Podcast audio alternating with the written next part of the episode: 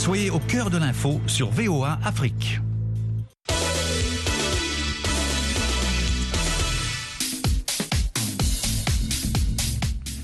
Bonsoir à tous et à toutes. Yacouba Ouedraogo avec vous. Ravi de vous retrouver pour Sporama sur VOA Afrique. Et comme chaque semaine, nous revenons sur les résultats et les faits sportifs marquants. Nos consultants sont là, comme d'habitude, hein, pour vous éclairer. J'ai salué Élisée Mpatine depuis Boïkon au Bénin. Élisée, bonsoir. Yacouba et bonsoir à tous. Avec nous également le doyen Jules Valentin Goué en direct depuis Libreville au Gabon. Bonsoir Jules. Bonsoir Yacouba, bonsoir à tous. Nous retrouvons Amdine Si à Columbus, c'est dans l'Ohio, ici aux États-Unis. Amdine, bonsoir. Bonsoir Yacouba et bonsoir à tous les auditeurs de la Afrique. Nous parlons, merci à tous déjà hein, de votre présence et à vous, chers auditeurs, de rester à l'écoute. Nous parlons ce soir, bien évidemment, de la Coupe du Monde féminine Australie, Nouvelle-Zélande 2023. L'Afrique n'a plus qu'un représentant en huitième de finale de ce mondial féminin. Il s'agit du Maroc qui affronte demain, mardi, la France. En huitième, donc, les Lions de l'Atlas ont fait un parcours remarquable hein, jusqu'ici et veulent rêver, nous dit Amine Birouk. C'est un moment unique pour l'histoire du football féminin au Maroc avec cette qualification historique pour le deuxième tour de la Coupe du Monde. Qui l'eût cru au début de la compétition? Qui l'eût cru? Tout simplement au moment du tirage au sort, lorsque les Lions de l'Atlas se sont retrouvés dans un groupe où ils étaient dans le chapeau 4, derrière la toute-puissante Allemagne, et des puissances émergentes comme euh, la Corée du Sud et la Colombie, vice-championne de la Copa América. La première défaite, ou la défaite 6 buts à 0 contre l'Allemagne, a tiré la sonnette d'alarme. C'est une équipe remobilisée qui a su, au mental, avec du talent, de la qualité, du sacrifice, de l'abnégation, faire le dos rond et se relancer avec une victoire face à la Corée du Sud, un but à zéro, surtout avec ce succès au forceps devant la Colombie, un but à zéro. Les circonstances aidant, les Marocaines se retrouvent donc en huitième de finale de la compétition, avec pour enjeu maintenant et pour objectif de battre l'équipe de France une rencontre qui aura une dimension symbolique, à géométrie variable, puisque six joueuses de l'équipe du Maroc sont des binationales. Du côté de l'équipe de France, Sakina Karshawi, la joueuse de l'Olympique lyonnais, est née de parents marocains. Il y a Reynald Pedros qui a entraîné l'Olympique lyonnais, qui connaît évidemment de très nombreuses joueuses, qu'il a eu le privilège de coacher, et notamment en Champions League. Et puis, la cerise sur le gâteau, c'est bien sûr Hervé Renard, qui a des attaches sportives et sentimentales, puisqu'il a été le sélectionneur du Maroc entre 2016 et 2019. Voilà tout autant donc euh, d'arguments pour pouvoir suivre avec intérêt cette rencontre où les cœurs des Marocains battront la chamade. Tous les Marocains prieront pour que ces lions de l'Atlas continuent cette aventure et puissent écrire non seulement une page, mais un nouveau chapitre de l'histoire de l'émancipation de la femme par le football ou par le sport à travers cette Coupe du Monde. Alors, Jules, on l'a bien compris, hein, cette rencontre va au-delà du football. Est-ce que les Marocaines peuvent se tirer d'affaire? Mais bien sûr, déjà que, comme l'a dit Amine, elles sortent de l'enfant, elles se retrouvent dans une situation favorable qu'elles n'espéraient pas vivre. Donc, à partir de ce moment, elles n'ont rien à perdre. C'est elles des outsiders, ce sont les Françaises qui ont plutôt euh, la pression sur le dos. Et en plus de cela, elles rencontrent une équipe qui joue dans leur registre contrairement à l'Allemagne une ouverture où la puissance physique des Allemandes a fait des dégâts ici, que ce soit euh, euh, par la suite contre les Coréennes ou contre les Colombiennes qui jouent un peu de la même manière que les Méditerranéennes. Et les, joueuses marocaines s'en sont sorties. La France est aussi dans ce style. Même si ici, les Marocaines devront faire attention aux jeux aériens des Français parce que les Françaises, dans ce domaine-là, sont très dangereuses, en particulier et leur capitaine qui est à près d'un mètre 90. Donc, euh, face aux petits gabarits marocains, cela peut poser des problèmes. Donc, on aura une sorte d'opposition de style euh, dans le match. Mais seulement les Marocaines n'ont rien à perdre. Elles doivent se lancer dans la bagarre, surtout il y a aussi un ingrédient qui peut les aider à le faire chaque fois qu'une équipe africaine rencontre un pays, un ancien pays colonisateur, elle euh, monte sur ses ergots et fait des dégâts. Ça a été le cas pour le Sénégal et chez les garçons en 2002 qui, avaient battu la France, tout comme la Tunisie à la dernière Coupe du Monde. Donc, le moindre mal qu'on peut souhaiter aux courageuses marocaines, c'est de suivre euh, la même voie. Voilà, le moindre mal qu'on peut souhaiter donc euh, aux courageuses hein, Lions de l'Atlas, c'est de suivre la même voie. Alors, Élisée, comment aborder justement ce match-là côté marocain pour faire douter déjà les Bleus? C'est bien sûr de ne pas encaisser comme l'a fait le Nigeria aujourd'hui et de mettre plus la pression sur les Françaises, puisque vous savez, Renat Pedros un ancien euh, de la maison, il connaît bien sûr le football français pour avoir entraîné l'Olympique lyonnais, a remporté plusieurs fois euh, le titre de champion de France. On sait que le statut de cette équipe française est composé rien, presque, hein, puisque la majorité vient de l'équipe lyonnaise. Donc vous imaginez donc, Renat Pedros a la possibilité de connaître ces joueurs, ce qui euh, va certainement agacer et et, Hervé Renard. Vous imaginez et la condition dans laquelle les Français ont abordé cette compétition avec euh, beaucoup, euh, avec d'abord le changement de l'entraîneur, puis après prendre Hervé Renard. Vous imaginez donc ça a bousculé un peu les choses. Mais aujourd'hui, les Marocains n'ont plus rien à gagner. Il faut le dire, il faut le dire clairement, puisque le Maroc a déjà réussi sa Coupe du Monde, une première participation et se qualifier pour les huitièmes de finale. Vous imaginez donc, le Maroc n'aura pas la pression. La pression sera du côté des Françaises. Donc, d'ici déjà, après l'heure de jeu, si la France ne marque pas, vous imaginez la pression qui sera dans, dans, dans, le camp français. Donc, c'est un peu ça. Donc, le Maroc va devoir jouer très fort défensivement. Jules l'a dit, il faut être physiquement au point et éviter surtout les balles, les balles, euh, les balles aériennes, j'allais dire, et puisque et on connaît bien sûr Wendy Rena avec euh, sa gabarit peut bien sûr basculer à lui seul s'il s'agit des coups de pied arrêtés. Vous imaginez donc, les Marocaines doivent forcément éviter les coups de pied arrêtés et être costaud défensivement si déjà ah, dans, dans, dans, les prolongations, si déjà ils arrivent, elles arrivent à eh, négocier les prolongations, peut-être que pourquoi pas au tir au but, puisque c'est un match à élimination directe. N'oublions pas, il y aura les prolongations et la séance des tirs au but et on espère que cette partie, si il y a tir au but, les Marocaines seront à droite et contrairement aux Nigérianes. Je le disais, le Maroc est le seul espoir du continent. Le Nigeria, justement, s'est incliné devant l'Angleterre aujourd'hui en huitième de finale. Alors, Amdine, les Super Falcons ont poussé les Anglaises, championnes d'Europe en titre, il faut le rappeler, c'est important, jusque dans leur dernier retranchement 0 à 0 à l'issue du temps réglementaire et des prolongations. Mais cela n'a pas suffi. Oui, tout à fait. Yacouba, vous avez raison, hein. les Nigérianes sont éliminées, mais elles, ont, elles sont sorties hein, les, les, armes à la main, puisqu'elles n'ont été éliminées qu'à la suite de tirs au but score de la rencontre 4 tirs à 2, 0-0 à l'issue du temps réglementaire et des prolongations.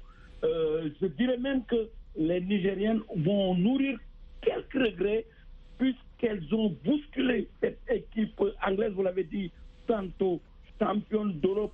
Elles l'ont bousculé, elles les ont malmenées par moments et elles ont même eu la chance, après la 88 minutes, euh, lorsque euh, les Anglaises ont été réduites euh, à, 10 après l'expulsion de Laurent euh, pour un carton rouge. Elles ont eu durant les prolongations une très belle occasion, malheureusement qu'elles ont raté. Après, il y a eu la série fatidique de la série au Là, les Anglaises n'ont pas tremblé. Elles ont été très adroites, mais je pense que les Nigérianes ont déjà fait ce qu'elles devaient faire l'Afrique est fière de ces euh, Nigériens, comme l'Afrique est fière des Sud-Africaines et des, des, Marocaines. Je dirais, c'est vrai que euh, bon, c'est à la fin du bal qu'on paye les musiciens, mais sachez que l'Afrique est fière de ses représentants, Yacouba. Alors, Élisée, je, reviens à vous hein, avant de passer à Jules. Alors, qu'est-ce qui a manqué aux Super Falcons aujourd'hui pour venir à bout justement des Anglaises? Elles ne s'y attendaient pas du tout. C'est vrai qu'en face, c'était les championnes d'Europe en titre. Et à un moment donné, elles ont commencé par croire. Surtout après le rouge euh, qu'a obtenu le meilleur joueur anglais, James, sur ce tacle-là. Euh, pour avoir marché, j'allais dire, sur la joueuse nigériane. Vous, imaginez déjà, le Nigeria a vendangé beaucoup d'occasions. Donc, le Nigeria était, euh, placé comme un outsider, il faut le dire. Donc, les Nigériens ne s'y attendaient pas forcément que le match pouvait se basculer euh, à cette manière-là. Donc, à un moment donné, elles avaient la pression pour aller marquer. Et ce qui leur a manqué, c'est un peu euh, l'état d'esprit. les Nigérianes ont manqué un peu de finition, elles ont manqué un peu de calme devant les buts. C'est ça qui les a manqué. Sinon, elles auraient pu déjà marquer durant les prolongations et après au tir au but. Bon, ça peut-être que elles se sont trop données dans les 120 minutes et la condition physique a eu raison d'elles puisque étant déjà fatiguées, vous imaginez donc, elles étaient maladroites au, moment de tirer les pénalties. Donc ce qui a manqué forcément aux Nigérianes, c'est un peu de calme. Elles étaient tellement pressées pour prendre l'avantage devant les Anglaises. Les Super Falcons sortent de la compétition sans atteindre les quarts de finale, hein, comme au Mondial 1999. C'est leur meilleure performance jusqu'ici en tout cas. L'Angleterre disputera son quart samedi contre la Colombie ou la Jamaïque. Et de son côté, l'Australie, pays co-organisateur du Mondial, s'est qualifié en battant le Danemark 2 buts à 0 et avant le Nigeria. L'Afrique du Sud a été battue 2 à 0 également par les Pays-Bas. Alors, Jules, l'euphorie, hein, on va l'appeler comme ça, des Banyana Banyana est vite retombée. Oui, on peut le dire, mais sinon, euh, globalement, le parcours de l'Afrique du Sud a été satisfaisant.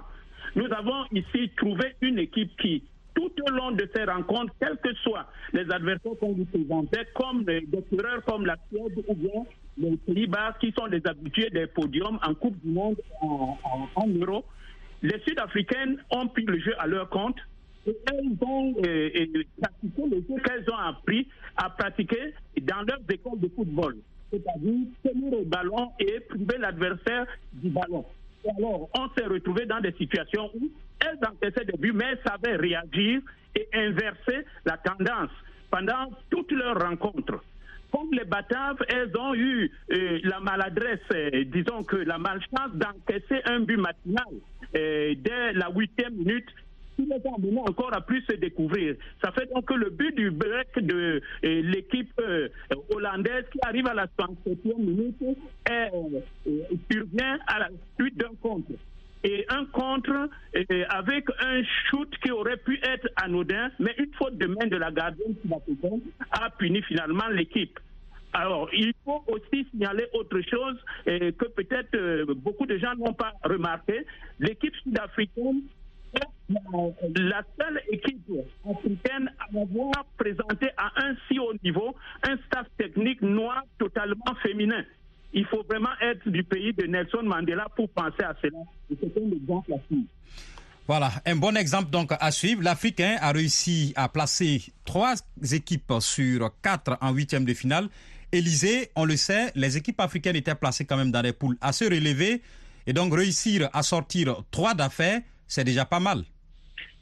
Oui, c'est inédit d'ailleurs. C'est une très bonne affaire, on pourra le dire, puisque c'était pas évident. Outre euh, le, le Nigeria, l'Afrique du Sud, c'était mal barré hein, pour les Sud, les Zambiennes et les Marocaines qui étaient à leur toute première participation. Vous, vous imaginez euh, se faire euh, battre littéralement 6-0 et 5-0, puis un second match où les Zambiennes ont reçu encore une autre correction, les Marocaines ont dû se remodeler hein, pour pouvoir bien réagir et puis après les Sud-Africaines qui n'ont pas raté l'ultime rencontre qui leur permettrait de se qualifier pour les huitièmes de finale. Donc, outre le Nigeria qui a montré euh, qu'il a plus d'expérience que les autres, l'Afrique du Sud a pratiqué un très bon football avec euh, un jeu très technique. Hein, c'est vrai, c'est des joueurs à petite gabarit, donc, et, elles avaient la facilité euh, de bien circuler le ballon. Après ça, le Maroc avec son sélectionneur, Renat Prezos, qui a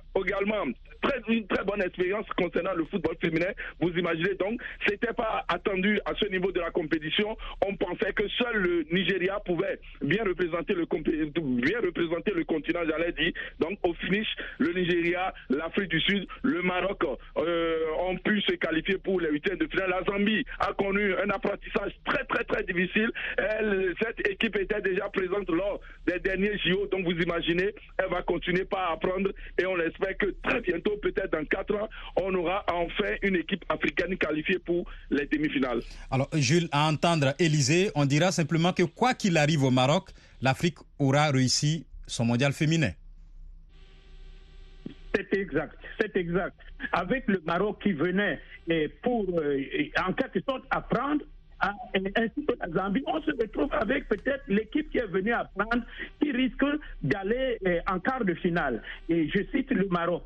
Donc, à côté de cela, de, l'autre côté, la, Zambie en quelque sorte, n'avait pas les moyens humains ni les repères internationaux suffisants pour faire une grande compétition, a quand même redressé la tête face au Costa Rica en dernière rencontre, ce qui montre que cette équipe euh, a appris à travers les compétitions intermédiaires des jeunes et des, des plus jeunes encore, et cette équipe apprendra de plus en plus dans ses joutes internationales et on peut compter sur elle pour les années qui suivent. Le palmarès et en tout cas, les résultats de l'Afrique lors de cette Coupe du Monde sont réellement euh, satisfaisants, satisfaisants et, et, par rapport à l'Amérique du Sud, par exemple, on retrouve le Brésil qui est éliminé, et par rapport à l'Amérique tout court, on retrouve les États-Unis qui sont éliminés en huitième de finale.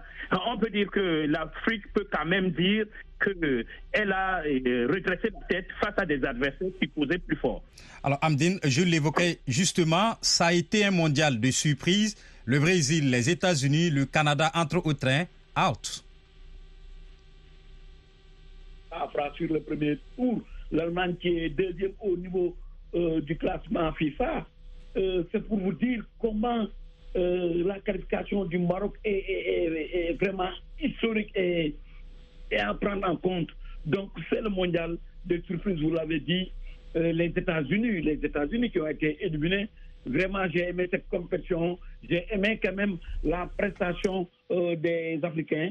J'ai aimé aussi le nivellement de valeur. Il y a un nivellement de valeur vers le haut. Donc, euh, les équipes supposées faibles sont en train quand même de progresser et je pense que c'est une bonne chose pour une compétition féminine comme la grande messe du football continental version Dame Yakuba.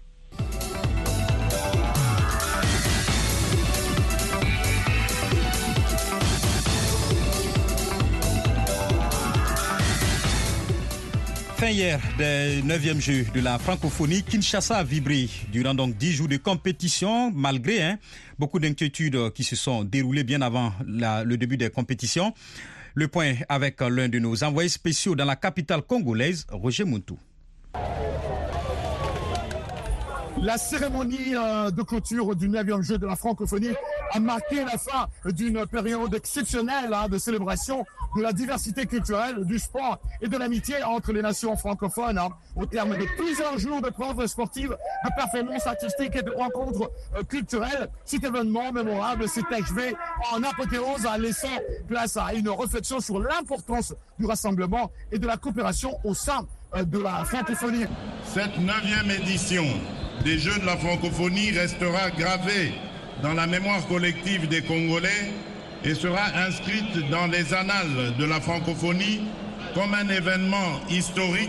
Nous tenons aussi à remercier et à féliciter tous les athlètes et artistes qui ont donné le meilleur d'eux-mêmes et nous ont fait vivre des moments d'émotion intense, de joie et d'inspiration on a interviewé les Quinois ici, les Congolais qui sont venus participer à ce neuvième jeu de la francophonie pour avoir un peu leur réaction à cette euh, clôture de ce neuvième jeu de la francophonie. Suivez ce qu'ils nous ont dit. Euh, c'est la toute première fois pour nous, ici à Kinshasa, de vivre euh, quelque chose de pareil, quelque chose de grand et surtout de voir ce mélange de cultures. C'est un truc euh, qui n'arrive pas à tout moment. Hein. Pour moi, c'est une première fois. Alors, euh, j'ai dit que c'était bien, ça s'est bien passé, gloire à Dieu. Et nous sommes très contents. Et on remercie aussi notre président pour ça c'est la fête parce que ce sont les jeux de la francophonie. Vous voyez les gens derrière moi. Vous êtes en train d'écouter que c'est la fête qui se passe ici à Kinshasa. Et nous sommes ici pour couvrir, pour montrer que Maître Gibbs, qui a plusieurs concerts encore à effectuer, mais il s'est décidé d'assister aux jeux de la francophonie.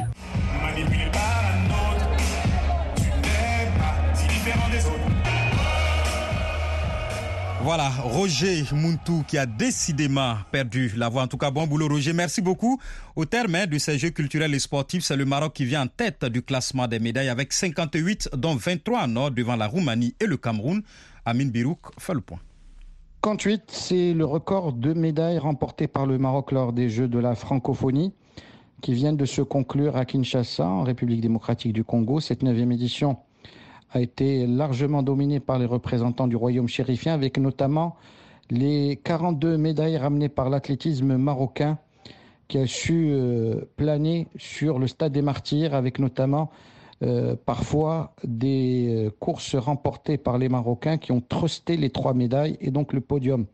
Il y a eu également le cyclisme où le royaume chérifien a brillé et d'autres disciplines où les représentants du Maroc se sont plutôt bien débrouillés, comme c'est le cas du judo ou même de la lutte libre et la lutte africaine avec deux médailles. Mais ce qui est certain, c'est qu'il va falloir aussi revoir le format des Jeux de la francophonie, euh, qui n'est plus réservé qu'à quelques disciplines, euh, où euh, les meilleurs athlètes et les meilleurs sportifs ne font pas acte de présence. Et on l'aura remarqué, pour la première fois, la France ne figure pas dans le trio de tête au tableau des médailles puisque derrière le Maroc, il y a la Roumanie et surtout le Cameroun qui a su tirer son épingle du jeu au cours d'une édition euh, où la République démocratique du Congo a pu tenir ses engagements avec des infrastructures euh, aux normes et un accueil, un engouement populaire, que ce soit pour les compétitions sportives, mais également pour les compétitions culturelles et artistiques qui étaient en parallèle avec la semaine de compétition. Alors, Jules, il y a eu beaucoup de bruit avant ce neuvième jeu de la francophonie. Finalement, les compétitions, on va les appeler comme ça, des différentes épreuves, hein, se sont très bien passées en 30 secondes. Qu'est-ce que vous avez retenu justement de ces jeux à Kinshasa? Oui, il y avait le sport et, ce qu'on peut retenir, c'est que euh, les performances ont été quand même meilleures que dans le passé, mais la, plus grande réussite est surtout à trouver dans l'ambiance festive et fraternelle qui a régné pendant tous ces jeux. On était quand même dans le pays de la rumba reine et de la musique tropicale et une musique qui a clôturé aussi et, cette, euh, euh, ce grand rendez-vous avec, euh, ma foi, des performances et des décisions qui ont vibré dans la nuit et pendant toute la fin de la cérémonie de clôture qui était prévue pour être plus courte, mais qui a finalement été très longue. Voilà, un autre clap de fin, celui de l'afro-basket féminin à Kigali au Rwanda avec le sacre du Nigeria, vainqueur du Sénégal en finale 84 à 74. Amdine, pas de 12e titre pour les Sénégalaises. Rapidement. Pas de 12e titre pour euh, les Sénégalaises hein, qui rêvaient quand même d'écrire le nom pour la 12e fois et reconquérir un titre que, les Lions avaient perdu depuis 8 ans, puisque le, dernier trophée continental des Lions remonte en 2015 euh, à Yaoundé, mais les Lions sont tombés sur une excellente équipe du Nigeria, quatre titres d'affilée. Il fallait le faire et elles l'ont fait. Elles égalent d'ailleurs le record euh, du Sénégal qui avait gagné ce trophée à quatre reprises consécutivement, mais en ce moment, le Nigeria est la meilleure équipe africaine. Le Nigeria qui avait des préparations, des cadres ont pris de retraite. Elles ont commencé ces préparations il y a quatre semaines de la compétition, mais cela n'a pas empêché aux Nigérians de survoler de fort belle manière cette compétition. Elles sont les meilleures, elles ont été extraordinaires et je pense que c'est un titre mérité et le Nigeria, je pense, va continuer à dominer le basketball euh, euh, africain au niveau féminin parce que vraiment c'est une équipe, un rouleau compresseur. Moi, je suis tombé sous le charme de ces Nigériennes qui ont inscrit également l'histoire, hein, puisque euh, c'est la première fois qu'une femme coach remporte quand même cette Coupe d'Afrique des Nations. Elle s'appelle Rena Ouakaman. Elle a 34 ans. Elle vient de gagner cette Coupe d'Afrique pour la première fois du soir une dame. Honneur aux dames, décidément, Yakuba. Merci Amdine Si. C'est un quatrième titre consécutif hein, pour les 10 Tigers. Leur sixième au total. Le Mali complète le podium après avoir remporté la troisième place Succès donc facile, hein, il faut le reconnaître, 89 à 51 contre le Rwanda. C'est ici que nous refermons ce numéro de Sporama. Merci en tout cas à nos consultants Élisée Mpatine, Amine Birouk, le doyen Jules Valentin Ngoué et Amdine Si, bien sûr. Merci à vous, hein, chers auditeurs, d'être restés à l'écoute de cette émission réalisée par Lionel Graïma. Je suis Yacouba Ouidraogo. On se retrouve la semaine prochaine. Mais en attendant, dans quelques secondes, une nouvelle édition du journal avec Jean-Roger Billon. Au revoir.